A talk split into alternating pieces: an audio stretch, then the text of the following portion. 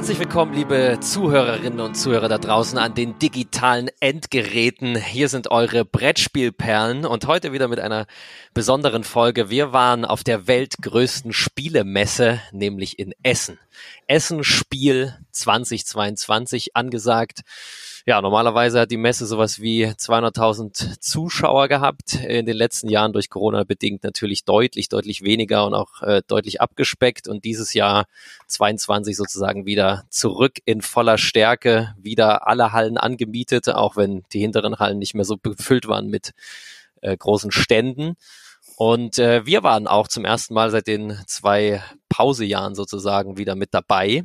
Und ja, ich würde sagen, es war eigentlich so voll wie vorher. Vielleicht ein bisschen weniger mal so am Sonntag. Und ich habe gehört, da waren wir noch nicht da, aber Donnerstag und Freitag war auch noch nicht so viel los wie gewohnt. Aber der Samstag, an dem wir unseren ersten Tag hatten, der war auf jeden Fall so voll wie vor Corona. Also mit sehr, sehr vielen Menschen. Aber würde mich insgesamt nicht wundern, wenn die Zahlen jetzt ähnlich wie die äh, Zahlen, sag ich mal, 2019 waren, wo wir zuletzt in Essen waren.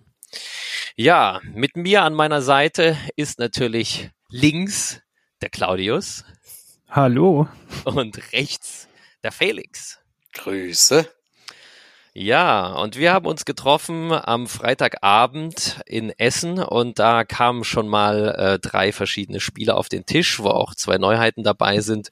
Und wir versuchen jetzt einfach, weil wir sehr, sehr viel geschafft haben, tatsächlich zu spielen, auf der Messe, jetzt mal durch die ganzen Spiele zu gehen und ganz kurz zu erklären, worum es sich da handelt und dann noch unser kleines Zwischenfazit abzugeben. Das sind ja meistens eigentlich absolute Ersteindrücke, weil wir die Spiele dann nur einmal gespielt haben. Aber man kann ja so Tendenzen meistens sehen. Gut, fangen wir an mit Death Valley. Das ist bei Cosmos erschienen dieses Jahr. War auch eine Messeneuheit. Ein reines Zwei-Personen-Spiel, bei dem wir versuchen, äh, eine, eine Reise zu machen durch das Death Valley, also in Amerika. Und ja, vor uns so Karten auslegen haben, die wir dann möglichst in unser Album stecken wollen, sozusagen, wie Fotos. Und wer am Ende die meisten Punkte hat, gewinnt. Und das ist ein kleiner Push-Your-Luck-Mechanismus noch mit drin. Das heißt, wenn man zu oft die, die gleiche Art Gelände hat, dann muss man viele Karten wieder abgeben. Claudius, du hast es mit mir gespielt. Was war so dein Eindruck von dem Spiel? Ja, ich fand es gut, aber jetzt auch nichts herausragendes. Also zwei Spielerspiele äh, habe ich schon einige gute oder auch sehr gute. Und ich würde das jetzt als durchaus gelungen klassifizieren, aber jetzt nichts, wo ich sage, das brauche ich jetzt unbedingt. Ja, dem würde ich mich komplett anschließen. Es liegt natürlich daran, dass wir auch vielleicht in anderen Gewichtsklassen unterwegs sind. Also wir sind ja beide ganz große Fans von Seven Wonders Duell. Das ist natürlich jetzt schon länger auf dem Markt, aber das ist natürlich ein absolutes Highlight für, für mich und also für uns beide kann ich ja da sprechen. Ja. Und äh, haben, du hast ja auf der App auch schon tausendmal gespielt, sicher? Über, über 2000 Mal Wirklich? mittlerweile. Oh, oh, oh, okay. Was, ich, völlige Untertreibung. Und äh, genau, Death Valley würde ich jetzt immer sagen, bietet nicht diesen Tiefgang, aber hat natürlich auch eine andere Zielgruppe. Und ich würde sagen, für eine Zielgruppe, die ja eigentlich so ein Spiel erwartet, was so in 20 Minuten gespielt ist und äh, wo man so, sage ich jetzt mal, Familienspiel plus vielleicht schon sowas oder Familienspiel, da ist das sicher interessant. Also, ja. Ja. Ja. Wie, wie fandet ihr denn die, die Illustration? Das hatte mich eigentlich, fand ich sehr schön gemacht eigentlich. War das, hat das euch überzeugt? Mich ja. Ja. ja. Ich, also ich fand, es ist halt ein bisschen was anderes als die meisten. Ich fand es, ja, schön, aber jetzt auch nicht ultra schön. Nee, aber es kommt in einer sehr, sehr kompakten Box daher, eigentlich wie so fast diese Skull King und Wizard Größe. Also ja. sehr, sehr kompakt und kann man sehr schön mitnehmen zu zweit in Urlaub und so weiter. Also das hat, ist auf jeden Fall sehr gut. Jo. Ja. Danach haben wir Tricks gespielt. T-R-I-G-G-S, ja, Tricks. äh, Das ist äh, bei W-Maschinen, NSV? NSV. NSV. Ja. Und ähm, ja, also Felix, vielleicht erzählst du mal, was wir da machen. Also eigentlich ist unser Ziel, eine Reihe von Zahlen äh, an, abzukreuzen. Das ist ganz wichtig. Und zwar die Zahlen eins bis zwölf. Die, die kleinen Zahlen sind in geringer Form, sind meistens nur zwei Kreuzzitzen. Bei der zwölf sind es allerdings schon fünf. Und das versuchen wir mit den Karten zu erreichen, die wir ziehen und es sind drei Stapel vor uns, die zwei, wo zwei offen sind und einer verdeckt. Von denen kann ich nehmen. Und das Interessante beim Spiel ist eben, dass es nicht heißt, du musst fünf Zwölfen ziehen, um alle fünf Zwölfen anzukreuzen, sondern es ist auch möglich, äh, Zahlen zu kombinieren. Man kann also auch zum Beispiel die sieben und die fünf als zwölf auslegen. Legt man natürlich mehr Karten ab, aber kommt dann schneller ans Ziel. Und mit jedem Kreu letzten Kreuz in der Reihe äh, kriegt man ein Bonuskreuz, was man sofort setzen kann. Und dadurch sind eben Kombinationen möglich oder richtige, also dass es auch richtig darauf folgende Kreuze, also mehrere Kreuze auf einmal gibt. Und da kannst du dir kannst du versuchen, dir einen Vorsprung zu erarbeiten. Ähm, und ja, das, das sind eigentlich so die Regeln. Wichtig ist eben, dass man am Anfang fünf Karten auf der Hand hat, aber bis zu zehn halten darf. Und dann äh, kann man auch richtig viel auf einmal äh, auslegen. Das ist dann, das macht es dann einfacher. Ähm, und ja, das ist so die Neuheit von NSV in, in diesem Jahr. Wie, wie hat es euch denn gefallen? Ich habe es ja schon öfters gespielt. Ja, ja also, also ja, bitte. Ich, ich für mich äh, kann einfach sagen, ich fand es eigentlich ganz gelungen. Also mir hat es Spaß gemacht. Ich habe äh, ne, oder ein großer Kritikpunkt bei dem Spiel finde ich ist, dass der Startspieler enorme Vorteile hat bei dem Spiel. Und ich denke meistens wird man so ungefähr in der gleichen Runde fertig.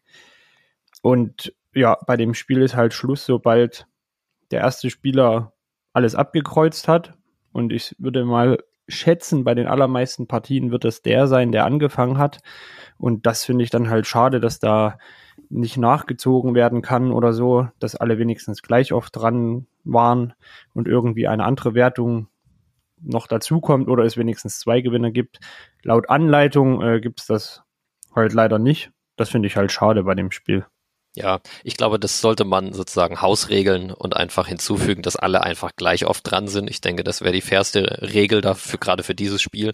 Und auf der anderen Seite haben wir die eine Regel vergessen gehabt, dass wenn man es schafft, in seiner Runde die Hand komplett leer zu spielen, dass man automatisch wieder auf fünf Karten aufzieht.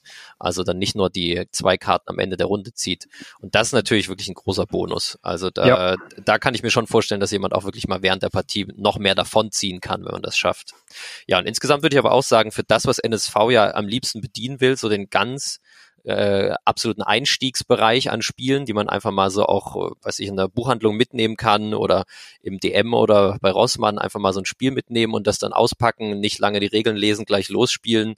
Ähm, da, da ist das mal wieder eins von denen, wo ich sagen würde, das trifft äh, praktisch das Kerngeschäft von NSV wieder sehr gut, äh, geht leicht von der Hand und ist eigentlich, ja, also hat mir wirklich gut gefallen, muss ich sagen. Ja, dann haben wir noch Magic Rabbit gespielt. Äh, ja, Felix, vielleicht magst du da auch noch mal kurz was dazu sagen. Ja, also ein Spiel, was ich mir habe schenken lassen, weil es eben auf der Shortlist für für das Spiel des Jahres gelandet ist, was ja für so ein kleines Spiel äh, schon eine Besonderheit ist.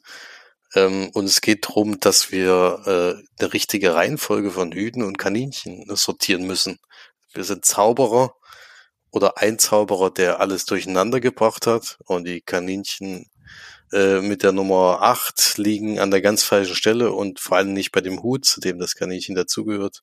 Und wir haben die Möglichkeit, wir haben immer drei Zugmöglichkeiten. Wir können entweder uns die unterste Karte von einem Stapel angucken äh, also man muss sagen, die Kaninchen sind verdeckt, die Hüte sind offen, die Hüte sehen wir also die ganze Zeit.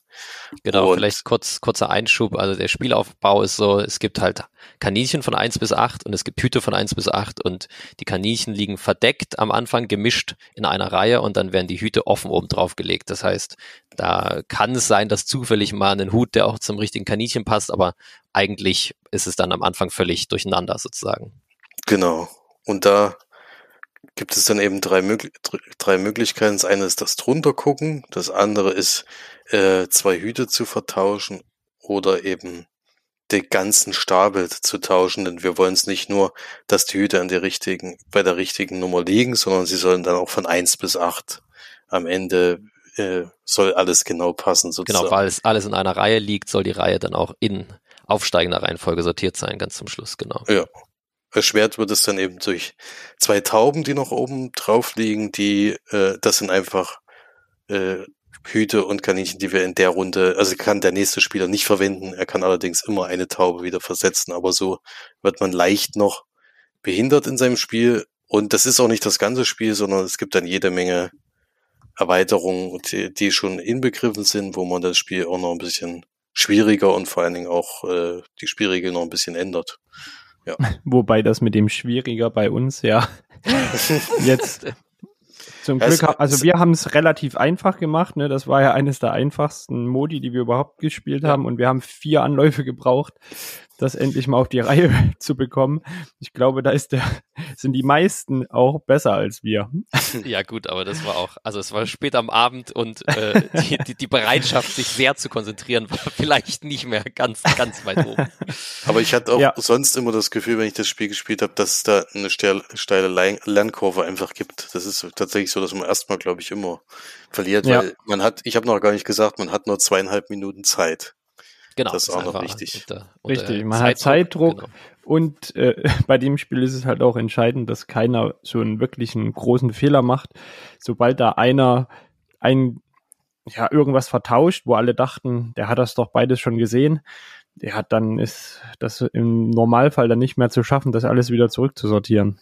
Genau, die zwei Minuten sind tatsächlich so getimed, dass man es, würde ich sagen, gut schaffen kann. Auch auf dem leichtesten Schwierigkeitsgrad sicher mit Zeit übrig. Aber wenn dann jemand Sachen vertauscht, dann kann man ja so schnell gar nicht mehr. Also, also ich bin dann sehr schnell raus, muss ich sagen. Gibt sicher ja. Leute, die dann genau wussten, ah, das war doch Hut 3 und der war eben auf der 8 und jetzt hat er es getauscht, dann muss es ja so rum sein, sondern ich bin dann völlig lost. Ich muss dann erstmal wieder, muss dann erstmal wieder unter die Hüte gucken, welcher Hase da drin steckt. Ja, an dem und, Abend haben wir nichts auf die Reihe gekriegt.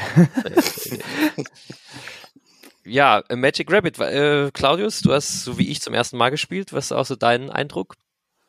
Ja, ich finde das Spielprinzip ziemlich cool. Ich kann mir vorstellen, dass man da sehr viel Spaß haben kann, äh, wenn man sich konzentrieren kann. Aber wir hatten ja auch eine ganze Menge Spaß, obwohl ja, wir nicht konzentriert obwohl wir nicht viel auf die Reihe bekommen haben. Und wir hatten ja sogar den Ehrgeiz, das dann wenigstens einmal noch zu schaffen. Und das haben wir ja auch hinbekommen. Also mir hat es Spaß gemacht. Ich würde da jederzeit, denke ich, mitspielen. So als, ich würde es mal sagen, eher als Einstiegsspiel, weil ja, als Absacker kann man das vermutlich nee. schlecht spielen, nee. weil man sich eben schon konzentrieren muss. Ja, ich würde das würde ich absolut so unterschreiben. Äh, ist so ähnlich bei mir in so einer Kategorie wie ähm, Double vielleicht, falls man das hm, kennt. Das ist ja auch so ein ja. Standardspiel und auch millionenfach verkauft. Das kann man einfach am Tisch tun, kann man mit den Leuten spielen, muss sich kurz konzentrieren in so sehr überschaubarer Zeit, zwei Minuten und äh, da wird man sehr schnell warm und ist wieder bei der Sache, wird ja auch meistens wach bei solchen Spielen, weil sie getimed sind halt und man so einen kleinen Stressfaktor hat und dann kann man eigentlich wie so ein, wie so ein Aperitif dann in den Spieleabend gehen. Ja, aber ich glaube, für Familien ist das auch was Feines, weil man weiß ja immer gerade bei so kleinen Memory-Effekten in Spielen, dass da auch gerade Kinder sehr, sehr gut sind meistens. Also natürlich ab einem gewissen Alter, aber dass die ja meistens äh, da auch mindestens genauso schnell sind wie Erwachsene, wenn nicht meistens schneller. Äh, ja. Da, das heißt, das ist sicher auch ein gutes Spiel für Familien. Ja. ja, das war unser Freitag. Da waren wir jetzt, ich wiederhole es nochmal kurz, Death Valley war das erste, dann haben wir Tricks gespielt von NSV, zu Schluss Magic Rapid. Und dann war auch schon unser erster Messetag angekommen und ganz klassischerweise, wie wir das eigentlich auch schon die Jahre ähm, davor gemacht haben, wo wir in Essen waren, dass wir immer bei Cosmos starten.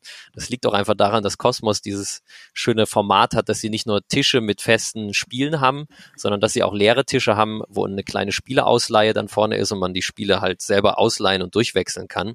Und dadurch kann man natürlich dann relativ entspannt an seinem Tisch sitzen bleiben und einfach die Spiele wechseln und sich dann erklären lassen. Wobei wir diesmal relativ viel auch selbst die Regeln lesen mussten, weil natürlich ja die, die Erklärer da auch alle, alle sehr zu tun hatten. Da haben wir gestartet bei Cosmos. Das heißt, es kommt eine ganze Reihe Cosmos-Spiele jetzt hintereinander. Mit Inside Job, auch äh, eine Messeneuheit. Ähm, ja, vielleicht, Claudius, magst du kurz erklären, was, was passiert bei Inside Job? ja, äh, wir spielen quasi ein ja, Stichspiel, wo man ja fast alle kooperativ zusammenspielen. Und es gibt eben einen, der ja eingeschleust wurde quasi ähm, und ja ein Agent quasi, äh, oder nein, wir sind Agenten, oder? Ja, genau. Wir sind, Agenten, sind, sind wir genau, sind wir irgendwie Agenten Insider, und sind genau. unterwandert, genau, von einem genau, Insider. Genau, sind unterwandert. Und der versucht dann äh, ja die Stiche so zu ja zu stechen, dass wir äh, ja keine Stiche bekommen, beziehungsweise manchmal nützt uns das gar nichts, wenn wir Stiche bekommen, sondern es gibt immer so Aufgaben, ne, wo ähm, je nach, je nach äh, Variante, die man spielt, da gibt's auch verschiedene Agentenkarten. Wir haben uns das ja gar nicht alles komplett angeguckt. Genau, wir sind sozusagen mit der, mit der einfachsten Variante da reingestartet. Die bedeutet halt, dass alle, also dass die beiden Teams so aufgeteilt sind, dass, also wir haben es zu viert gespielt, da in dem Fall sind es drei Agenten und ein Insider. Und, ein, ja. und die haben alle die gleichen Fähigkeiten, nämlich die. Fast. Der Insider genau, musste nie bedienen, ne? Nee, äh, genau, ich, genau. Äh, die, die Agenten haben alle die gleichen Fähigkeiten, was bedeutet, sie müssen ganz normal Bedienzwang und es gibt immer eine Trumpffarbe, die wechselt aber jede Runde und es gibt jede Runde halt eine Aufgabe, die die Agenten erfüllen müssen. Und die Aufgabe genau. kann aber, ähm, hat meistens nichts damit zu tun, wer den Stich letztendlich kriegt, sondern die Aufgabe ist eher sowas wie, die ersten beiden Personen müssen die gleiche Farbe ausspielen oder die, letzte ausgespielte Karte muss besonders hoch sein oder sowas. Das heißt dann nicht unbedingt, dass man halt den Stich kriegen muss, sondern man kann die äh, Aufgaben meistens auch einfach so schaffen. Und das ist genau das, wovon halt der Insider profitiert, weil seine Aufgabe ist eigentlich nur fünf Stiche zu machen und dann hat er eigentlich schon gewonnen. Der Insider hat das besondere Extra, dass er nicht kein, Be kein Bedienzwang hat. Dadurch kann er natürlich auch ein bisschen auffliegen, weil am Anfang weiß ja keiner, wer Insider ist und wer Agent ist. Aber ja. genau, wenn man dann irgendwann auffällt, eben hast du auf Blau irgendwie eine grüne Karte gespielt und dann äh, zwei Runden später hast du auf einmal dann wieder bedient, dann fällt einem natürlich auf, dass da jemand die, die eigentlich die normalen Regeln des Spiels nicht beachtet und dann Wobei bei uns das ja so war, dass von Anfang an eigentlich feststand, äh, ja. wer das zweimal war. Aggressiv offensiv er hat, wurde. Er hat nicht mal versucht, das äh, eine Sekunde lang zu verbergen und hat ja geklappt also das würde ich dem, ich fand das Spiel an sich mega cool und ich denke, das sollte man vielleicht öfters spielen, äh, damit man ja. das richtig bewerten kann. Ah. Aber das fand ich halt auffallend, dass jetzt zweimal bei uns der gewonnen hat, äh, beides mal der Insider, ähm, der halt auch nicht mal ansatzweise versucht hatte, irgendwie zu verheimlichen, dass er Insider ist, sondern es wussten eigentlich nach zwei Stichen alle, ah, das ist er. Und äh, hat trotzdem gewonnen. Genau. Ja, ja, hat trotzdem gewonnen. Einmal war es knapp und das erste genau. Mal war es ja sehr, sehr eindeutig. Um reinzukommen war es sehr eindeutig. Genau. Wir haben aber noch eine ganz entscheidende Regel auch falsch gespielt, weil die erst später gelesen haben, nämlich, dass man, also jeder kriegt am Anfang einen Koffer und mit den Koffern werden normalerweise die Stiche mit äh, gezählt. Also immer wenn man einen Stich gewinnt, kriegt man einen Koffer und der Insider, der muss halt fünf Koffer kriegen und dann gewinnt er. Aber wir kriegen auch alle von Anfang an jeweils einen Koffer. Das heißt, äh, der startet schon mit einem. Man kann aber Koffer einsetzen, um bei seiner Karte, die man just ausgespielt hat, zu manipulieren, dass sie jetzt die Trumpffarbe hat. Allerdings derjenige, der den Stich dann gewinnt, der kriegt dann den Koffer, der eingesetzt wurde. Das heißt, das haben wir nicht gespielt mit dieser Regel, das haben wir erst zu spät gelesen dann. Und das wird, glaube ich, noch viel ändern, weil man dann natürlich zu dritt auch mehr Koffer hat, äh, generell schon von Anfang an und natürlich dann mehr Möglichkeiten hat, gegen diese gegen diesen Insider, der halt eben nicht Bedienzwang hat, dann aber zu sagen, okay, aber jetzt habe ich hier eine hohe Karte und ich mache das einfach zur Trumpffarbe. Ne? Damit kann man sicher auch wieder mehr gegenarbeiten. Das, das hat jetzt so bei uns halt nicht stattgefunden. Deswegen glaube ich, also, aber ich hätte auch große Lust, das auch mit, den, mit dieser Regel auch auf jeden Fall nochmal mehr zu spielen. Ähm, ja, also mein Eindruck war sehr gut von dem Spiel. Wie ging das euch? Ja, an sich eben auch sehr gut. Und ja, wenn man das mit richtigen Regeln spielt, dann äh, ja, ist da bestimmt mehr, mehr Spannung drin, als es bei uns eben war, weil es eben so offensichtlich gespielt wurde zweimal. Genau. Aber ich denke, das hat sehr viel Potenzial. Ich werde es mir sehr wahrscheinlich zulegen, das Spiel.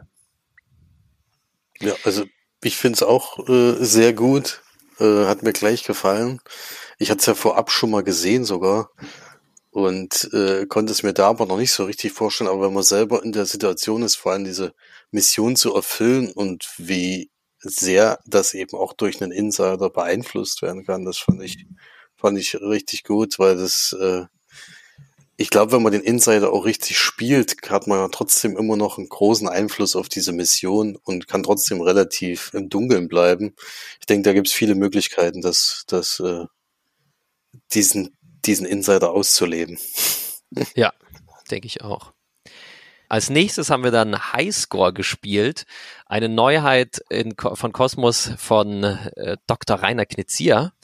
Ein äh, ja sehr einfaches Würfelspiel. Wir es ist eigentlich so eine Art Kniffelvariante, auch wieder wie äh, Knizia das gerne macht, noch mal ein bisschen vereinfacht vielleicht sogar und dann aber mit mehr Varianz aufgefüllt. Es gibt nämlich Karten, die am Anfang der Runde oder eine Karte, die am Anfang der Runde aufgedeckt wird, auf der genau draufsteht, wofür jetzt gewürfelt wird. Und äh, genau, wenn man so Kniffel im Kopf hat, dann gibt's ja besondere Regeln. Man möchte eine Straße oder Pärchen oder so ähm, erwürfeln. Hier haben wir unsere Würfel. Auf der Seite, wo normalerweise die 6 ist, ist so ein großer Kringel, wie so ein Symbol.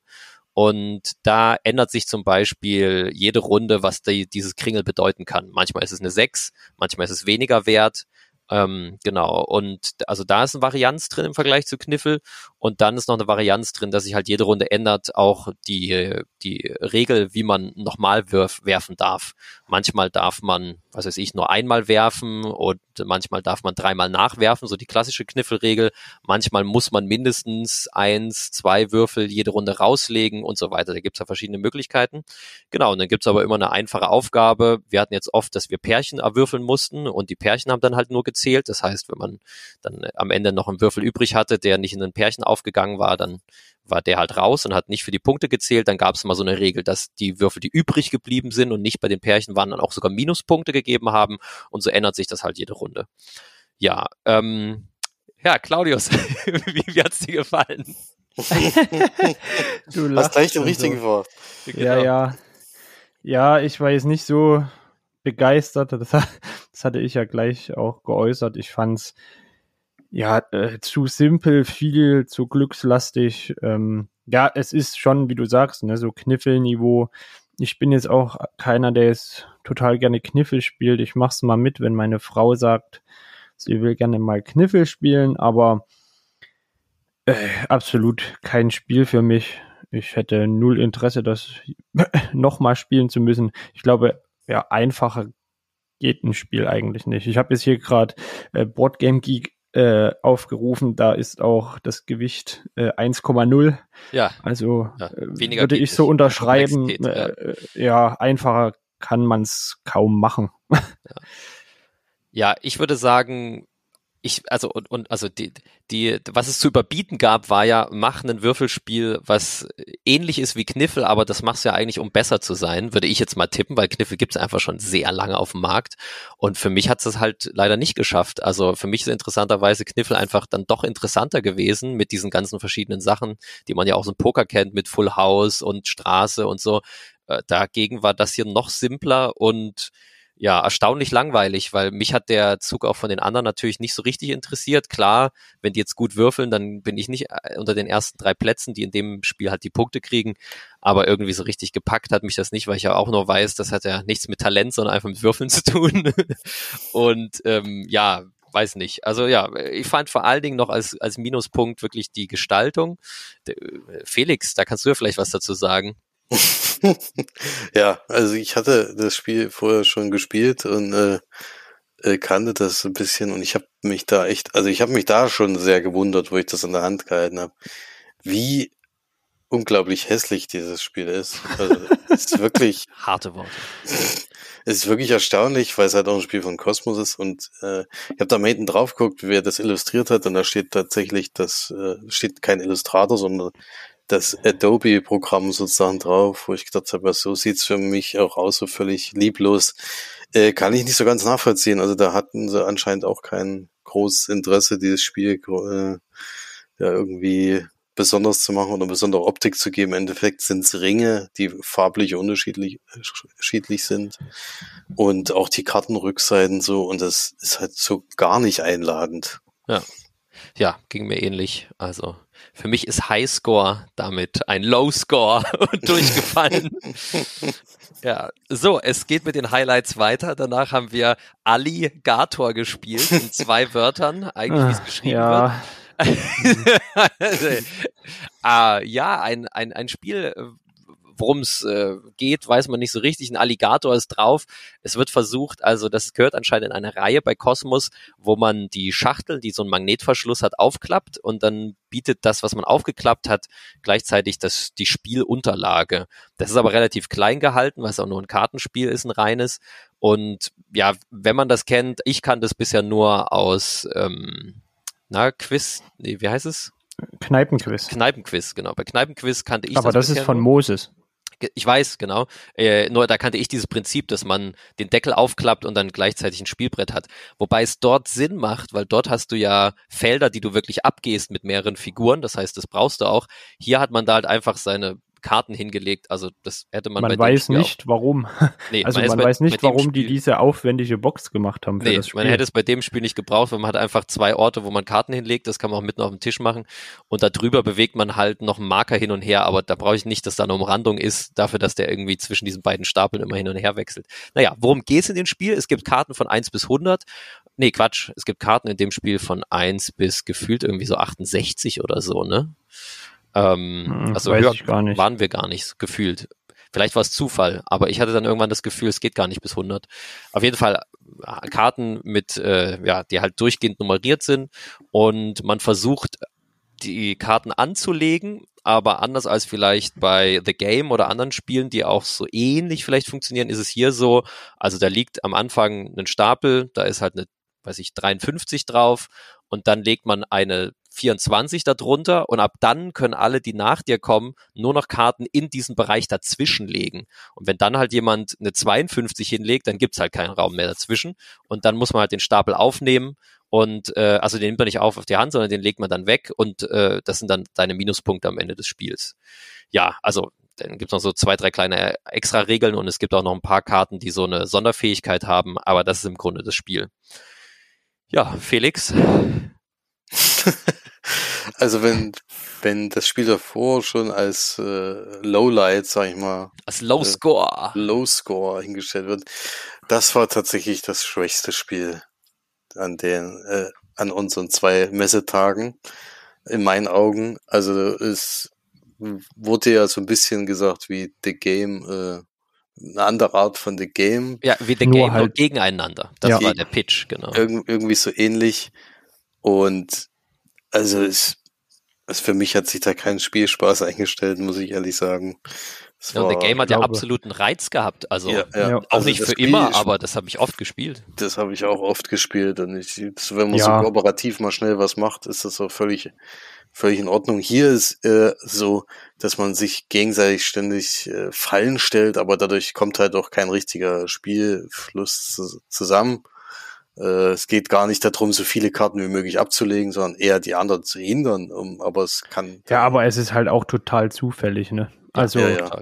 du hast halt gerade eine passende Karte auf der Hand und wenn du Glück hast, räumt der vor dir ab, dann kannst du widerlegen, was du willst und so. Also das war ja, also ich fand's auch an dem Messetag, also ich weiß jetzt gar nicht mehr genau, was noch kommt. Ähm, doch, die, äh, die Liste. Ich würde auch sagen, an dem Tag war, war das das schwächste Spiel. Das ja. war, also wir haben uns dann den ganzen Tag eigentlich noch drüber lustig gemacht, wie, wie Cosmos überhaupt auf die Idee kommt, solche Spiele äh, rauszubringen als ein Verlag, der ja sicher hunderte Anfragen im Jahr hat, die besser sind als dieses Spiel. Also wir haben es nicht verstanden, alle zusammen nicht. Ja, und das klingt vielleicht jetzt ein bisschen hart, aber es ist auf jeden Fall so, dass man sich das dann schon irgendwie fragt, weil man ja so denkt, Cosmos steht ja für eine sehr hohe Qualität und sicher lehnt Cosmos auch ganz viele Spiele ab. Ja, und da hat sich auch bei mir tatsächlich diese Frage aufgedrängt, warum jetzt Alligator sein muss. Sicher ist das Thema dann, also ne, sicher war der Pitch anders, aber ich muss dazu auch noch sagen, also ein Spiel wie Sex nimmt zum Beispiel, das, was war das Spiel des Jahres, äh, Kartenspiel des Jahres von diesem Fair Play Award, was 97 oder so oder noch älter. Das, also das ist das Gleiche ungefähr. Ne? Man legt Karten an, versucht die irgendwie sinnvoll anzulegen. Wenn man Pech hat, muss man den Stapel nehmen. Aber es ist halt einfach, also es ist in allem besser, in allen Belangen. Du kannst mit viel mehr Leuten spielen. Es wird simultan gespielt. Es ist viel mehr Gaudi-Faktor. Es ist viel mehr und, und natürlich ist da auch mega Glück drinne und trotzdem viel mehr Strategie, weil es mehr Stapel gibt, an die man anlegen kann. Also da weiß ich auch nicht. Also es gibt einfach 10.000 Spiele, die das alles schon mal sehr viel besser gemacht haben. Ja, das ist irgendwie erstaunlich dann. Jo. Gut, machen wir dann auch mal weiter. Alligator. So, das letzte, was wir gespielt haben bei Cosmos, war noch eine große Neuheit oder größere jetzt im Vergleich zu den kleineren Kartenspielen, die wir jetzt das zuvor hatten, nämlich Terra Nova. Das wurde im Vorhinein der Messe ja auch schon also groß äh, angekündigt und auch von vielen schon darauf, darauf hingefiebert, weil ähm, der, der große Bruder von Terra Nova ist ja Terra Mystica und Terra Mystica ist ja ähm, bei Feuerland erschienen, war sozusagen das Durchstarterspiel des Verlags und hat äh, eigentlich den ganzen Verlag überhaupt groß gemacht und äh, Riesenbrecher, absolutes Expertenspiel und äh, zu, zu Recht in der BGG Top 100, also als eins der ja, besten Spiele, sage ich mal, der, der letzten Jahr, Jahrzehnte wahrscheinlich sogar für so Kenner. Er hat von der Optik sieht's ja im Original auch so ein bisschen aus wie Siedler, aber hat natürlich dann mechanisch damit gar nichts zu tun. Und jetzt hat ähm, ein Spieleautor, sich gedacht, äh, der großer Fan ist von dem großen Bruder.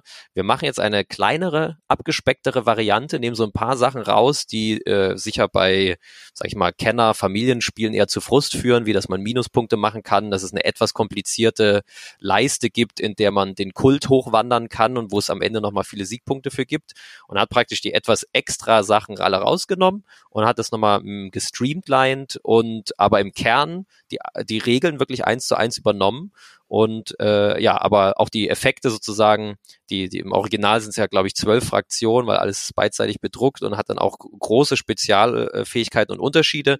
Hat das beibehalten, dass man Spezialfähigkeiten hat und jede Fraktion sich ein bisschen anders spielt, aber diesen auch etwas eingedampft oder deutlich eingedampft teilweise, dass es nicht zu abgefahren ist und dass man also da sehr gut mitkommt, dass man da so eine Spezialfähigkeit hat, ein, zwei und so ein paar Felder anders aussehen. Also das insgesamt sehr gestreamlined, bisschen runtergedampft ich kenne ja Terra Mystica, deswegen sage ich mal zum Schluss mein Urteil dazu. Ähm, ihr beide habt ja zum ersten Mal sowas in diesem Bereich gespielt. Wie hat euch Terra Nova gefallen? Sehr gut. Also ich muss sagen, ich fand, also ich habe ja auch gewonnen. Aber das sorgt immer für Freude. Das sorgt immer für Freude.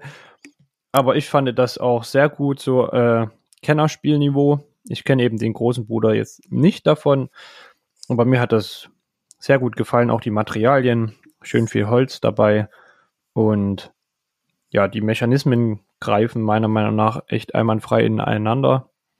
Ist mir erstmal bei der Erstpartie nichts Negatives aufgefallen an dem Spiel. Ja, bei mir ähnlich. fand es vor allen Dingen, also was du schon gesagt hast, die Illustration, aber auch das Spielbrett sah so schön aus. Äh, und auch diese Figur, also diese Charaktertableaus ähm, waren so schön einladend. Und dann hat sich das Spiel auch noch richtig gut gespielt. Und äh, ich habe dann eben in der Erstpartie jetzt schon gemerkt, wie viele Möglichkeiten es eigentlich noch in diesem Spiel gibt, was ich beim nächsten Mal besser machen kann und sowas. Und das äh, ist auf jeden Fall ein Spiel, was ich gerne besitzen würde, obwohl ich nicht genau weiß, ob das in der mit bei meinen Mitspielern äh, ob das schon zu zu schwer ist oder so gut ankommt, muss ich gucken. Aber ist auf jeden Fall einer meiner Favoriten von den zwei Tagen. Ja, ich kann mich da tatsächlich auch nur anschließen. Ich mag den großen Bruder sehr, habe auch Terra Mystica öfter gespielt. Ich habe das dann letztendlich dann auch, weil bei mir die Spielerunde dafür nicht so richtig zu haben ist, äh, das dann ähm, nur, also bei Freunden gespielt und dann als App gespielt. Es gibt eine sehr gute App davon, wenn man das gerne äh, mal spielen möchte. Kann man auch gegen relativ schwere Computergegner spielen. Das macht sehr viel Spaß. Also daher kenne ich das hauptsächlich.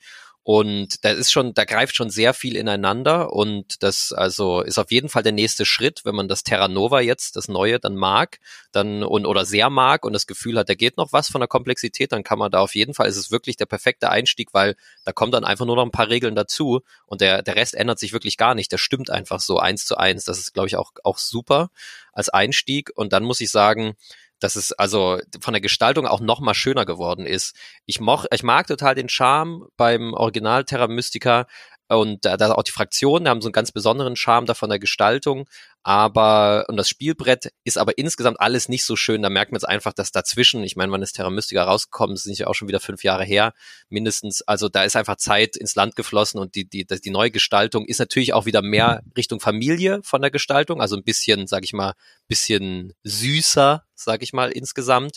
Aber das tut dem Spiel total gut und vor allen Dingen das Spielbrett sieht jetzt sah früher schon gut aus, sieht jetzt aber noch mal besser aus, würde ich auch sagen. Halt, wie gesagt, so ein Tick weniger erwachsen vielleicht, ein bisschen weniger so trockener Euro-mäßig, also weniger Euro-mäßiger, ne, sondern ein bisschen fröhlicher und ein bisschen bunter, ne, die Farben ja, knallen. Das passt ja mehr. dann auch. Das passt eben, ich, das wollte ich auch sagen, es passt viel, also passt sehr gut dazu und ich finde es insgesamt sogar, wenn man sie nebeneinander tun würde, würde ich heute immer das Neue spielen, weil ich das einfach, das spricht mich sofort mehr an. Da kriege ich sofort noch mehr Lust, das Spiel zu spielen, weil es mich noch mehr auffordert. Also muss ich sagen, von der Gestaltung haben sie es sehr gut gelöst und äh, finde ganz toll, dass er den Regeln so treu geblieben ist und praktisch nur vereinfacht hat und keine Regeln so komplett verändert hat jetzt im Original. Das finde ich, ist, hat er ganz mit sehr viel Fingerspitzengefühl gemacht.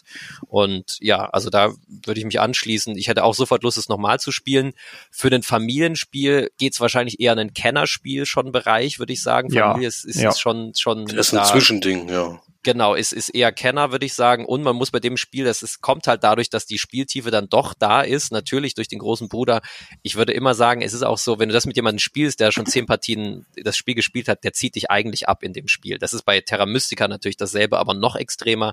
Hier würde ich aber auch sagen, also jemand, der jetzt Terra Nova schon oft gespielt hat und du spielst zum ersten Mal, da darf man wirklich nicht traurig sein, weil da, da kommt man einfach nicht genau auf diese Sachen. Das muss man ein, zwei Mal gespielt haben, um dann auch da zu wissen, ah, okay, hier kann ich da in die Richtung noch ausprobieren oder hier kann ich meine Fraktion in der Richtung noch besonders gut ausnutzen, dass ich da die Siegpunkte kriege, worauf sie am besten hinspielt und so. Das ist dann einfach so. Ne? Also da, das muss man wissen bei dem Spiel. Ne? Dazu ist es schon sehr äh, mehr im Kennerspielbereich, ja. Genau. Dann haben wir gewechselt und sind zum Pegasus-Stand gegangen und da haben wir angefangen mit Flippermania, mhm. ein Roll-and-Ride-Spiel, wo wir wirklich einen Flipperautomaten vor uns auslegen auf so abwischbaren Boards, die sehr bunt bedruckt sind. Und wir haben tatsächlich so kleine Flipperbälle, die haben so also ein halb aufgeschnittener Plastik, also sozusagen eine halbe Plastikkugel. Wie nennt man denn das jetzt mathematisch richtig?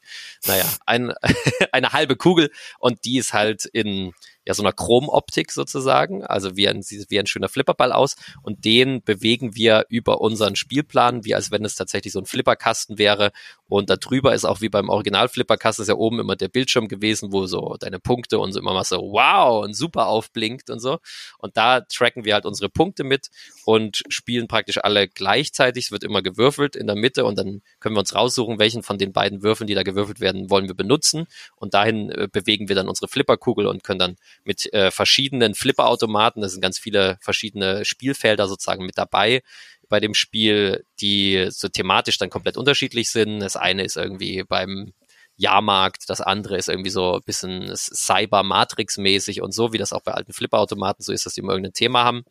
Und äh, genau, darüber bewegen wir unsere Kugel und können dann verschiedenste Arten irgendwie Punkte generieren. Ja, wie war euer Eindruck?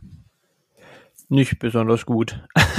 also ich fand die Anleitung viel, viel zu dick für das, äh, was das Spiel dann ja konnte. Also das waren ja Anleitungen, ich weiß nicht, über 30 Seiten Anleitung und dann war das alles so, man wusste immer nicht so richtig, geht das jetzt so, ist das erlaubt, dann hätte man nochmal nachschlagen müssen. Und da hatte man dann kaum noch Lust dazu, einfach weil das Spiel trotzdem nicht sehr viel hergibt. Also äh, ja, würd, würde ich mir niemals kaufen. Ich finde es ganz lustig illustriert, weil es halt so, ja, wie das auch bei Flipperautomaten ist, ein bisschen übertrieben äh, alles dargestellt ist, kunterbunt, hat was meiner Meinung nach, aber Spielspaß ist bei dem Spiel bei mir auch absolut nicht aufgekommen. Jeder wurstelt so selber vor sich hin. Man kriegt von den anderen Spielern auch nichts mit, was bei denen so gerade abläuft, außer wenn es regelmäßig dann halt Fragen gibt, ob das jetzt gerade erlaubt ist, beziehungsweise dominante Spieler, die machen halt dann irgendwas und man guckt dann drauf und denkt sich so, das, was der jetzt hier gemacht hat, das geht gar nicht. Ja. Das ist ja bei uns auch so vorgekommen. Äh, ja, also von mir absolut keine Empfehlung. Ich hatte wenig Spaß dabei, leider. Ja. Ich, ich fand es auch ein bisschen an der Zielgruppe vorbei. Also ich kann nicht ganz nachvollziehen, warum man Roll Ride macht und das in Scanner, Scanner reindrücken möchte. Stand nicht sogar Experte drauf oder stand Kenner drauf? Nee, nee, es stand da, da, Kenner doch, drauf. Ich, ich, sicher, ich dachte, es stand Experte drauf. stand bei der Experte Ex sogar drauf. Aber ja, ja. Dann ist es ja noch extremer sozusagen.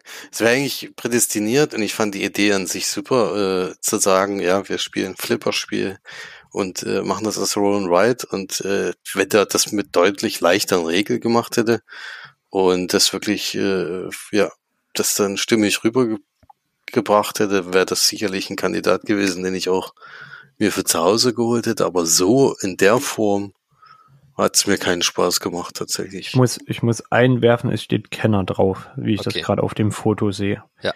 Aber äh, ja, ändert nichts an der Problematik von dem Spiel. nee, genau. Ja, ich kann da auch nur einmal Dito zu sagen, geht mir genauso. Und ich finde es schade auch, dass es, dass es ein super Thema ist. Auch sicher ein, äh, genau. Und ich glaube, das Problem hier war, dass man das Thema unbedingt zu Roll and Ride machen wollte und irgendwie passt das irgendwie nicht zusammen. Da merkt man irgendwie, irgendwie geht's nicht. Also das ist, also es ist so ein Spiel, so ein typischer Fall von, wir müssen 17 Regeln erfinden, damit es ungefähr wie ein Flipperautomat ist, anstatt halt zwei Regeln und es wäre halt was ganz anderes. und das ist halt irgendwie schwierig. Man hat das Gefühl, es sind viel zu viele Regeln, um das Gefühl eines Flipperautomaten simulieren zu können, die nötig sind dafür. Und dann eben die Regel, die, die Größe der Regel sagt es schon, es sind zu viele Seiten und ich weiß nicht, wer da großen Spaß hat mit dem Spiel. Dazu muss man auch sagen, sind die Roll and in den letzten Jahren halt explodiert, Riesengenre geworden und da gibt's halt so viel sehr, sehr gute Roll and. Da gehört dann Flipper Mania halt leider nicht dazu. Genau. Danach haben wir eine weitere Neuheit gespielt von Pegasus dieses Jahr, ein Marc-Uwe Kling-Spiel. Wer den kennt, ja, ist ja der Autor. Gespielt würde ich das ja nicht nennen. ja, von den Känguru-Chroniken. Naja, schon auch. Ich habe, habe jetzt auch schon von welchen gehört, dass es denen gut gefallen hat. Es ist ein Spiel, das auch mit App läuft. Es ist ein Spiel, das vor allen Dingen, wie Marc-Uwe Kling typisch, auch witzig natürlich daherkommen soll. Hier geht es Nazis nicht zu kloppen, sondern Nazis mit Argumenten zu überzeugen, wie das ja politisch korrekt ist. Und zwar spielen wir Karten aus mit Zahlen drauf und jeder von uns kriegt eine Person zugeteilt. Ähm, ich war der Kleinkünstler zum Beispiel und meine Auslegeregel war, meine Karten müssen aufeinander auffolgen. Also ich kann praktisch nur eine 1 und eine 2 gleichzeitig legen oder eine 2 oder eine 3 oder 2, 3, 4 oder so, genau. Letztendlich geht's aber dann trotzdem immer darum, was die Summe aus den ausgelegten Karten ergibt und damit müssen wir den IQ der Nazis, die ähm, schlagen, also die den IQ erreichen. Dann haben wir sie mit Argumenten überzeugt. Ja, witzigerweise ist natürlich der IQ bei den Nazis zwischen 1 und 21. Und äh, genau, der, das, der, der Nazi mit dem höchsten IQ ist der Hund in, dem, in dem Stapel. Und der Stapel heißt natürlich, denn, denn, denn, denn, es ist der Nazi-Stapel, den wir aufdecken und ja, bekämpfen müssen bekämpfen, äh, argumentativ überzeugen, meine ich natürlich. ja, ähm, ja äh, da, da haben wir natürlich nicht weit gespielt, denn es ist halt App unterstützt. Das, die App nimmt, hat immer einen Countdown, das läuft also unter Zeitdruck ab und die App äh, gibt dann vor, auch wie, genau, welche, welche Rollen ausgewählt sind diese Runde. Und dann ist es auch so leicht mini-kampagnenartig sozusagen, dass man dann die nächsten Schwierigkeitsgrad, also oder die nächste argumentative Runde oder wie das im Spiel genannt wird, aufmacht und dann kommen halt neue Fähigkeiten dazu, die, es gibt noch eine Rückseite von den Nazi-Karten, das ist dann der Super-Nazi und er hat dann noch eine Special-Fähigkeit und das wird dann nochmal schwieriger. Wir haben jetzt natürlich nur eine Runde gespielt, ist es natürlich auch sehr seicht, ist natürlich auch ein Spiel zum Lachen. Ist die Messe, muss man jetzt auch ehrlicherweise zu dem Spiel sagen, nicht die beste Umgebung dafür, weil unser Handy war nicht annähernd laut genug, um diesen Grundlärmpegel auf der Messe zu übertönen. Dadurch ist es auch teilweise ein bisschen konfus gewesen. Ähm, genau, wir können jetzt auch nur so ein erstes Fazit dazu geben, wie es uns so im Grunde gefallen hat. Ja, äh, Felix, kannst du ja vielleicht was sagen?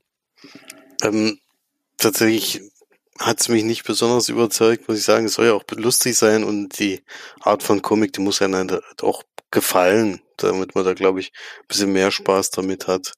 Hatte ich jetzt nicht und äh, würde ich mir auf jeden Fall, wäre jetzt kein Kandidat, äh, um mir das zu Hause nochmal anzugucken. Ähm, dafür hat mich das Spielprinzip auch nicht überzeugt. Genau, und man muss aber genau noch dazu sagen, es hat einen, äh, ne, es ist ein Spiel, was praktisch die, die Verkäufe sind dann für einen guten Zweck. Also, ne, es ist ein Spiel, was sozusagen auch äh, so produziert ist, dass es halt, ähm, ja, für ne, dass es halt Vereine unterstützt, die sich gegen Rechtsradikalismus einsetzen und so weiter. Also es hat auf jeden Fall einen schönen Hintergrund. Ähm, genau, und es ist ja auch nett, dass dann jemand, der einen großen Namen hat, der sich ja auch Käufer auf sich zieht, dass der dann ähm, genau so ein Spiel macht. Aber ich würde jetzt auch sagen, spielerisch war das jetzt erstmal nicht so das Highlight. Es ist halt ein klassischer Fall von, das soll vor allen Dingen irgendwie ein bisschen Gaudi und Spaß machen, ein bisschen witzig sein. Dafür war es mir von allem ein bisschen zu wenig und vielleicht auch einfach nicht ganz so mein Humor, würde ich mal sagen. Oder Claudius, willst du dem noch was hinzufügen? Ich würde dem jetzt nichts weiter hinzufügen. Ich würde mich nicht so sehr dazu äh, negativ oder positiv äußern wollen, einfach weil das auf der Messe halt auch äh, der Humor erstens gar nicht aufkommt, das Handy zu leise war und so. Ich würde aber auch sagen, ich werde es mir wahrscheinlich sowieso jetzt nicht mehr kaufen, auch weil mich dieses Spielprinzip jetzt nicht sonderlich überzeugt hat. Also äh, ich werde wahrscheinlich niemals kennenlernen, außer es hat irgendwann mal einen Freund und packt's aus.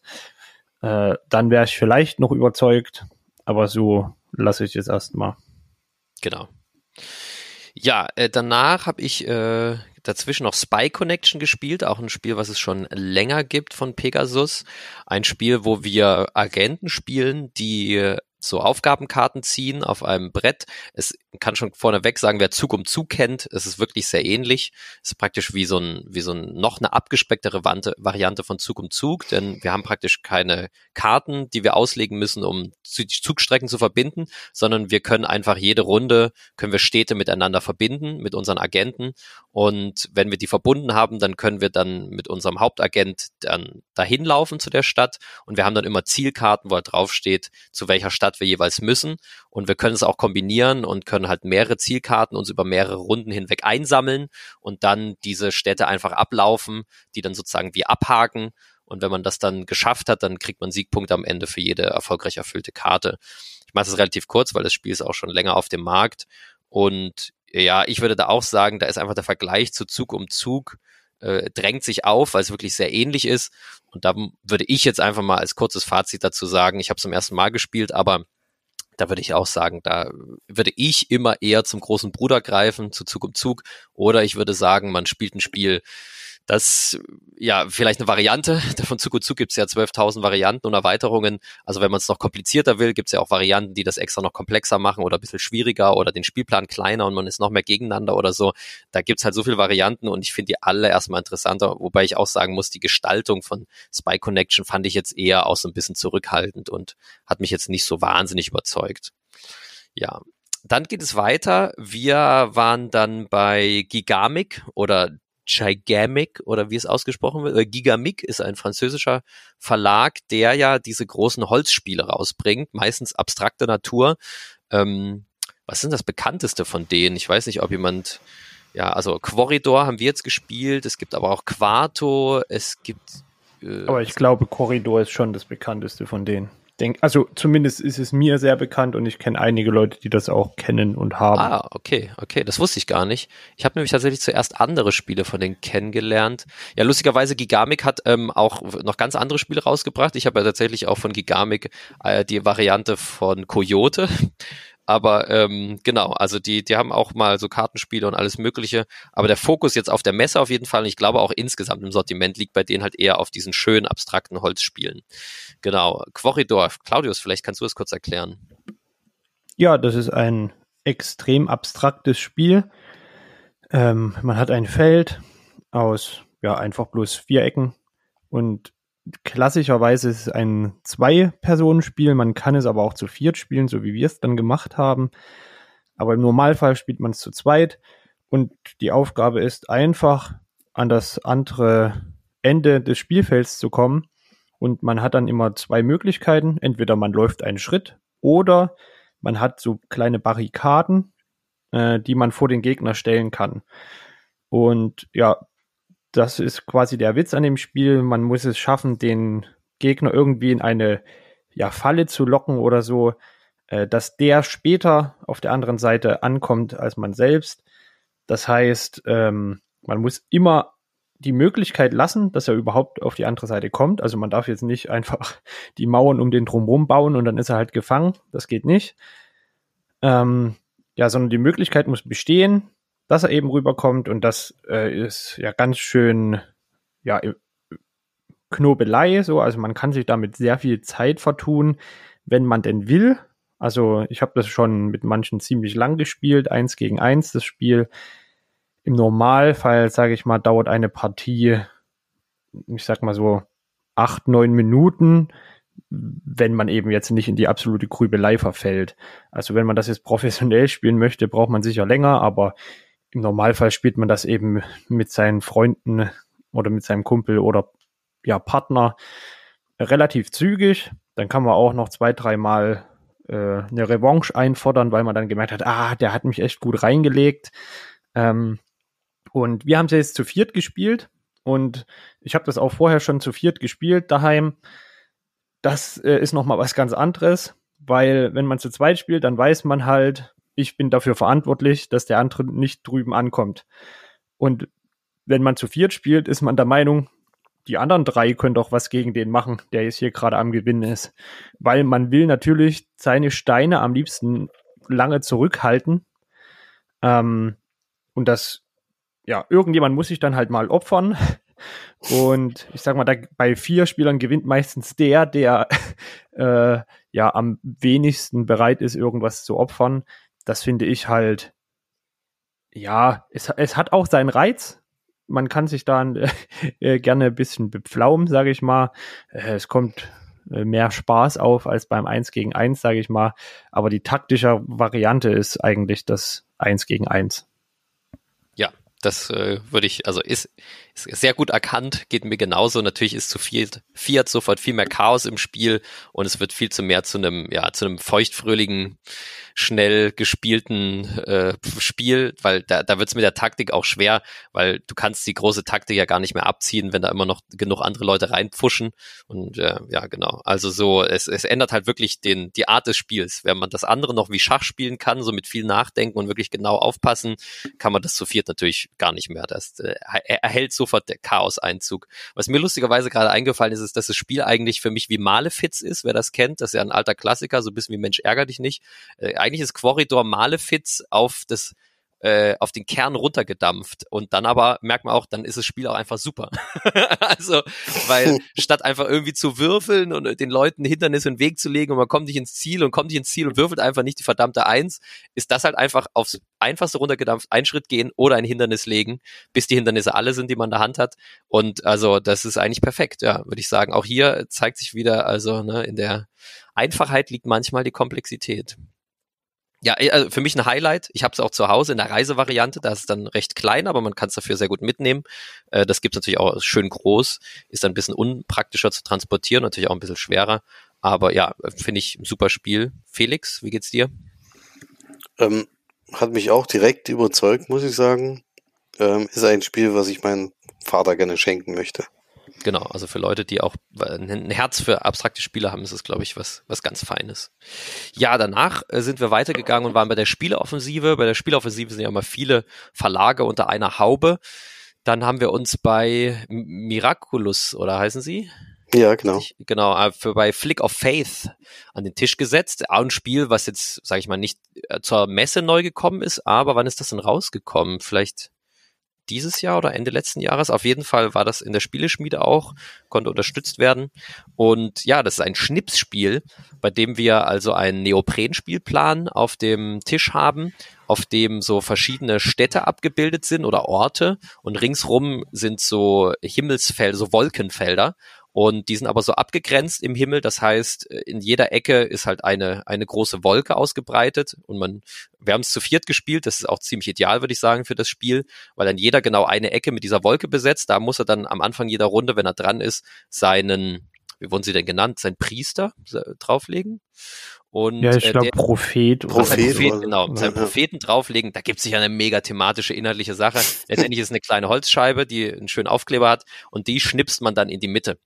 Und man versucht praktisch, da es ist eigentlich dann ein Area Control Spiel zu dem Zeitpunkt. Man versucht dann möglichst viele Felder, also andere Ländereien zu besetzen oder sogar auf so einen extra Kreis zu kommen, wo man dann den Tempel legen darf. Das ist dann so ein richtiger, also größerer Holzklotz in rund und der ist dann schon sehr schwer zu bewegen. Der wird dann einfach ausgetauscht. Also der, der Prophet kriegt sozusagen ein Upgrade. Warum er dann auf einmal ein Tempel ist, weiß ich nicht.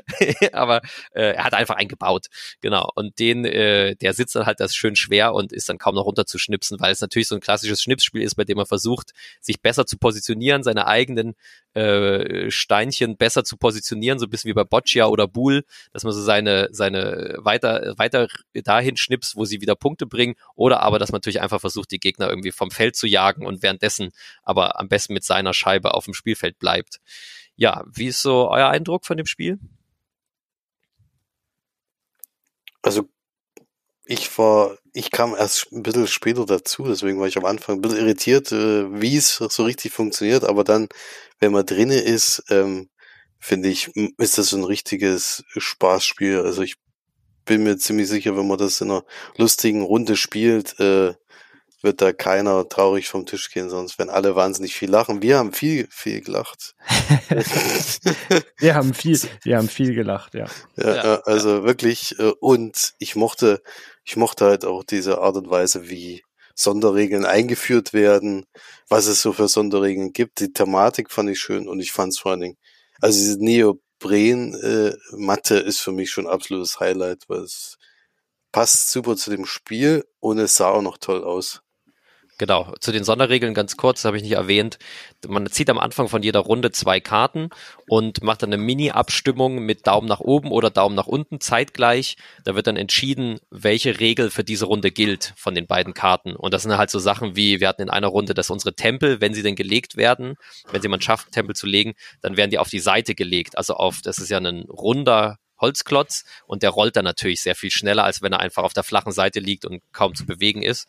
Oder dass wer es diese Runde schafft, tatsächlich auf allen Ländereien, auf allen vier Stück zu landen, dass der direkt das Spiel gewinnt. Also da gibt es schon große Veränderungen für jede Regel, die natürlich dann auch nochmal eine Spannung in die, die jeweilige Runde reinbringen. Und äh, ja, wenn da ein großer Kartenstapel ist, dann bringt er natürlich große Varianz mit rein, die dann nochmal für, für Spaß und Freude sorgt ja, bei mir äh, würde ich auch sagen, ich hatte schon mal ein Schnipsspiel, ein sehr großes Catacombs, wer das kennt, oder Katakomben auf Deutsch. Und äh, ich hatte Schwerkraftverlag da mal auf Deutsch gebracht. Das war so eine Art Dungeon Crawler mit Schnipsen und die haben sich auch viel Mühe gegeben beim Material, hat sogar so eine Mauer, die man drum rumlegen kann, so aus Pappe, damit die Steine, die man so rumschnipst, nicht immer so ganz weit vom Tisch fliegen. Und hier ist es aber einfach mal so ein Neoprenspielplan gewesen, der total Sinn ergibt, weil dadurch sind die viel besser geflutscht. Also ich würde jetzt auch sagen, für mich geht Schnipsspiel jetzt ist fast ohne so einen Neoprenspielplan kaum noch zu sich vorzustellen. Es ist, passt einfach wie die Faust aufs Auge. Was sagst du, Claudius? Ja, mir hat super gefallen. Deswegen habe ich es mir gekauft. Direkt noch auf der Messe. ja, habe ich zugeschlagen. Zwar dann erst den Tag danach. Aber äh, ja, mir hat super viel Spaß gemacht. Ich kann mir viele Leute vorstellen in meiner Spielerunde, die damit auch sehr viel Spaß haben werden. Obwohl du schon Schnips das Und, Spiel hast. ja. ähm, ja, also ich fand das auch super mit diesen Extra-Regeln. Da kommt jede Runde ja ein bisschen was Neues rein. Die Charakterbögen äh, sind unterschiedlich. Man hat ein bisschen unterschiedliche Fähigkeiten. Also das hat mir super gut gefallen super gut gefallen, wirklich, das Spiel. Ja, was ich und die so Erweiterung habe ich, ja, genau, die Erweiterung habe ich ja auch gleich noch geholt und wie heißt sie? Die haben wir nicht. Apoka Schnipse. die ja. so Voller ein geiler Titel. Und da kommt dann und da kommt dann noch äh, cooles Zeug dazu. Wir haben es nicht gespielt, aber äh, da, äh, alleine wenn ich dann schon sehe, dass da eine Rampe oder so dazu kommt, da kriege ich äh, da kriege ich richtig Lust Feuchte darauf, Augen. das nochmal zu das noch mal zu spielen. Ja, also du musst auf jeden Fall ein Update bringen, wenn du das mit der Erweiterung gespielt hast, wie es ist, weil es würde mich auch brennend interessieren. genau, ich muss zum, ja. zum letzten noch sagen, dass ich mich gefreut habe, dass es trotzdem so simplistisch war. Also, und das ist gut für, für solche Spiele, die Geschick beinhalten, ja. finde ich. Ich finde, ja. Geschicklichkeitsspiele, die dann am Ende des Tages nur, weiß ich, 20 Minuten gehen, um sie durchzuspielen, da möchte ich echt nicht, dass man da irgendwie erstmal 10 Minuten Regeln erklärt, weil das gibt es bei manchen, wo es dann so ist, so, ja, du darfst in die Richtung schnipsen und ja, wenn du den aber vom Tisch stößt, dann bedeutet das das und so. Da denke ich dann immer so, nee, das ist, das ist nichts für Schnipsspiele. Dazu sind Schnipsspiele zu sehr auf Gaudi gelegt. Da darfst du jetzt nicht anfangen, irgendwie da komplexe Sachen irgendwie mit reinzubasteln. Ja, das fand ich sehr gut. Ja, das letzte Spiel, das wir jetzt besprechen, was wir am Samstag gespielt haben. Wir sind bei Hasbro, man, äh, gerade wenn man um die Messe geht, wird man auch manchmal überrascht. Wir sind bei Hasbro vorbeigegangen der da die Klassiker hatte, den Krokodok, den Dr. Bipper, den Looping Louis und auf einmal stand da Basket Tag. genau. Bestes und, Spiel. genau. Ich, bevor ich es vergesse, muss ich ganz kurz sagen, Flick of Faith hieß unser Schnipsspiel von eben, ne, weil mit den Namen kann man nicht oft genug sagen im Podcast.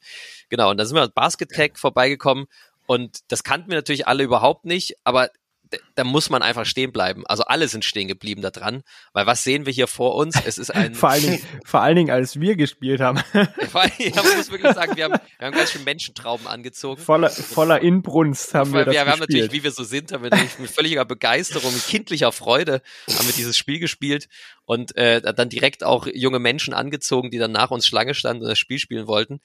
Ähm, Basketech sieht aus wie ein Basketballfeld, so aus Plastik, mit zwei großen Körben. Äh, man sitzt sich gegenüber, ein 1 gegen 1 Spiel und man hat eine absurde Konstruktion in der Hand, nämlich wie so zwei Stangen, wie man sie eigentlich vom Tischkicker kennt.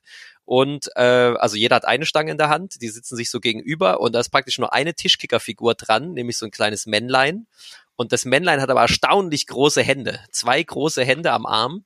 Und man kann den, ähm, diesen Tischkickerstab, an dem man jetzt sitzt, man sitzt sich praktisch gegenüber und hat den so längs, also nicht wie beim Tischkicker, dass man so an den Seiten steht, sondern genau umgekehrt, an den Stirnseiten äh, sitzt man sozusagen vom Spielbrett und hat links und rechts diese beiden äh, Enden dieser Stange in der Hand. Und damit kontrolliert man vor allem die Hände der Figur.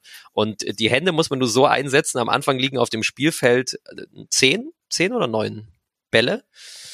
Naja, ich glaube halt, zehn eigentlich. Eigentlich genau, ich glaube zehn. zehn Basketbälle liegen da und man muss sie halt versuchen und das ist am Anfang gar nicht ganz so einfach, aber das flutscht dann irgendwann von allein, äh, die mit den beiden Händen diese Bälle zu greifen und sie dann natürlich in so einem Winkel hochzuwerfen, dass sie sie wirklich hinter die gegnerische Figur oben ins Basketballkörbchen reinfallen. Und da ist auch dieser, wie heißt denn der, diese Blende, die beim Basketballkorb immer ist, die ist auch da.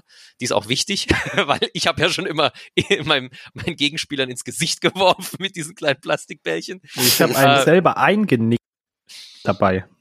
Ja, äh, also da, genau. Und, und dann fällt das halt ins Körbchen und dann hat man halt einen Punkt und dann bleiben die da so schön liegen. Die sind dann hinter so einer durchsichtigen Plastik, äh, kleinen Plastikwand. Und äh, ja, wir haben nie die Regeln gelesen, hat uns auch keiner dort erklärt aber ist ja, das sind so Spiele, da spielt man einfach nur, um Spaß zu haben und irgendwie Bälle in den Korb zu werfen und wer mehr Bälle drin hat, gewinnt. Es gibt irgendwie einen gelben Ball, es gibt sicher irgendeine Regel dafür, aber äh, ja, wir haben es einfach so aus Scouting gespielt, sind am nächsten Tag nochmal gekommen, haben es nochmal gespielt. Also ihr hört schon irgendwie, das Spiel hat so einen sehr hohen Aufforderungscharakter, wenn man den auf dem, auf, auf dem Spiel sieht mein einziger Negativpunkt wäre vielleicht, dass es halt natürlich wieder so ein Plastikmonster ist, so, ne? Es ist halt wie Dr. Bipper und so weiter. Da geht's ja, oder Looping Louis, da geht's ja eigentlich ja, um das Plastikding an sich und nicht ja. um, äh, dass da irgendwie jetzt hohe Qualität vom Spielmaterial oder so zu erwarten wäre. Ich glaube, ich, ich würde sagen, die Qualität an sich ist sogar noch unter Dr. Bipper und äh, Looping Louis. Also nee, die, das weiß das ich gar nicht, weil ich war erstaunt. Wir haben ja wirklich auch mit, mit harten Bandagen teilweise gespielt. also optisch, optisch würde ich sagen, ist die Qualität jetzt nicht so das Nonplusultra, aber einmal und sind die Basketbälle, die Plastikbasketbälle sehr oft runtergefallen. Da war keiner, ich hatte Angst, dass die mal so eindrücken oder was, aber die wirkten ja. relativ stabil. Und auch diese Stange, die ja sicher, um damit man sie ins ähm, in den Spielekarton kriegt, wird die sicher, glaube ich, in der Mitte auseinandergenommen, gehe ich von aus. Auf jeden Fall werden die Basketballkörbe ja eingeklappt, irgendwie auseinandergesteckt. Und da würde, hatte ich immer Angst, dass sowas auseinanderfliegt. Aber also, obwohl wir da teilweise relativ rabiat umgegangen sind mit dem Material, aber weil wir halt so im Flow waren, äh, da, da ist nichts, nie irgendwas abgefallen oder es, also, das hat immer soli sehr solide gehalten. Also ich bin dann von der Festigkeit des Produkts dann doch überzeugt. Ja, äh, Felix, hat's dir gefallen? ich habe das am nächsten Tag mitgespielt, war zu dem Zeitpunkt gar nicht dabei, aber ich finde es überraschend, dass eben sowas so auch so gut funktioniert. Also dass man sitzt da echt davor und denkt, ja, es sind so Hände, die aufeinander, die da halt aufeinander zudrehen kannst, aber tatsächlich kannst du, wie man an Claudius künstlerische Art äh, gesehen ja. hat, äh, der da äh, schon nach kurzer Zeit richtig gute, gute Würfe schaffte, äh, kann man da richtig trainieren und richtig, richtig viele Körper machen. Ich glaube, wenn da zwei auf Augenhöhe äh, aufeinandertreffen und das heißt, äh, jeder, also ab sechs Bälle äh, gewinnt man das Spiel, dann ist das ein richtiger, also richtig spannendes Spiel, kann ich mir vorstellen. Aber es wäre jetzt nix, was ich mir jetzt für zu Hause hole. das muss ich schon. ja, verständlich. Ja. Also ja, also ich, ich fand auch, also für das, was es ist und was es sein will, nämlich ein super seichtes, äh, kurzes, kurzweiliges Spiel, absolut super kurzweilig, hat ganz viel Spaß gemacht und äh, ist in Sekunden gespielt und äh, also in Sekunden, ähm, also je nachdem, wir, haben's, wir haben am Anfang getimed, wir haben irgendwann gemerkt, man braucht den Timer gar nicht, weil wir unter 1,30 meistens fertig waren mit einer Runde. Also ja, das hat und hoher Aufforderungscharakter. Also ja, hat mir auch sehr, sehr viel Spaß gemacht. Wer für sowas zu haben ist, ähm, ja, also zugreifen, würde ich sagen. Ist, ist von meinen, den Spielen, die dort waren, Krokodok, Lupin Louis und so weiter, so Hasbro-Spiele halt absoluter Favorite, würde ich sagen. Das, das, wenn dann das. ja, das war's von unserem Messe Samstag. Genau, wenn es euch gefallen hat, lasst uns Kommentar auf Instagram da und wie immer wisst ihr, auch wenn es euch gefallen hat, empfehlt uns euren Freunden, wenn es euch nicht gefallen hat, empfehlt uns euren Feinden und wir hören uns beim nächsten Mal, wenn es weitergeht und wir von unserem Messe Sonntag berichten. Bis dahin, macht's gut. Ciao, ciao.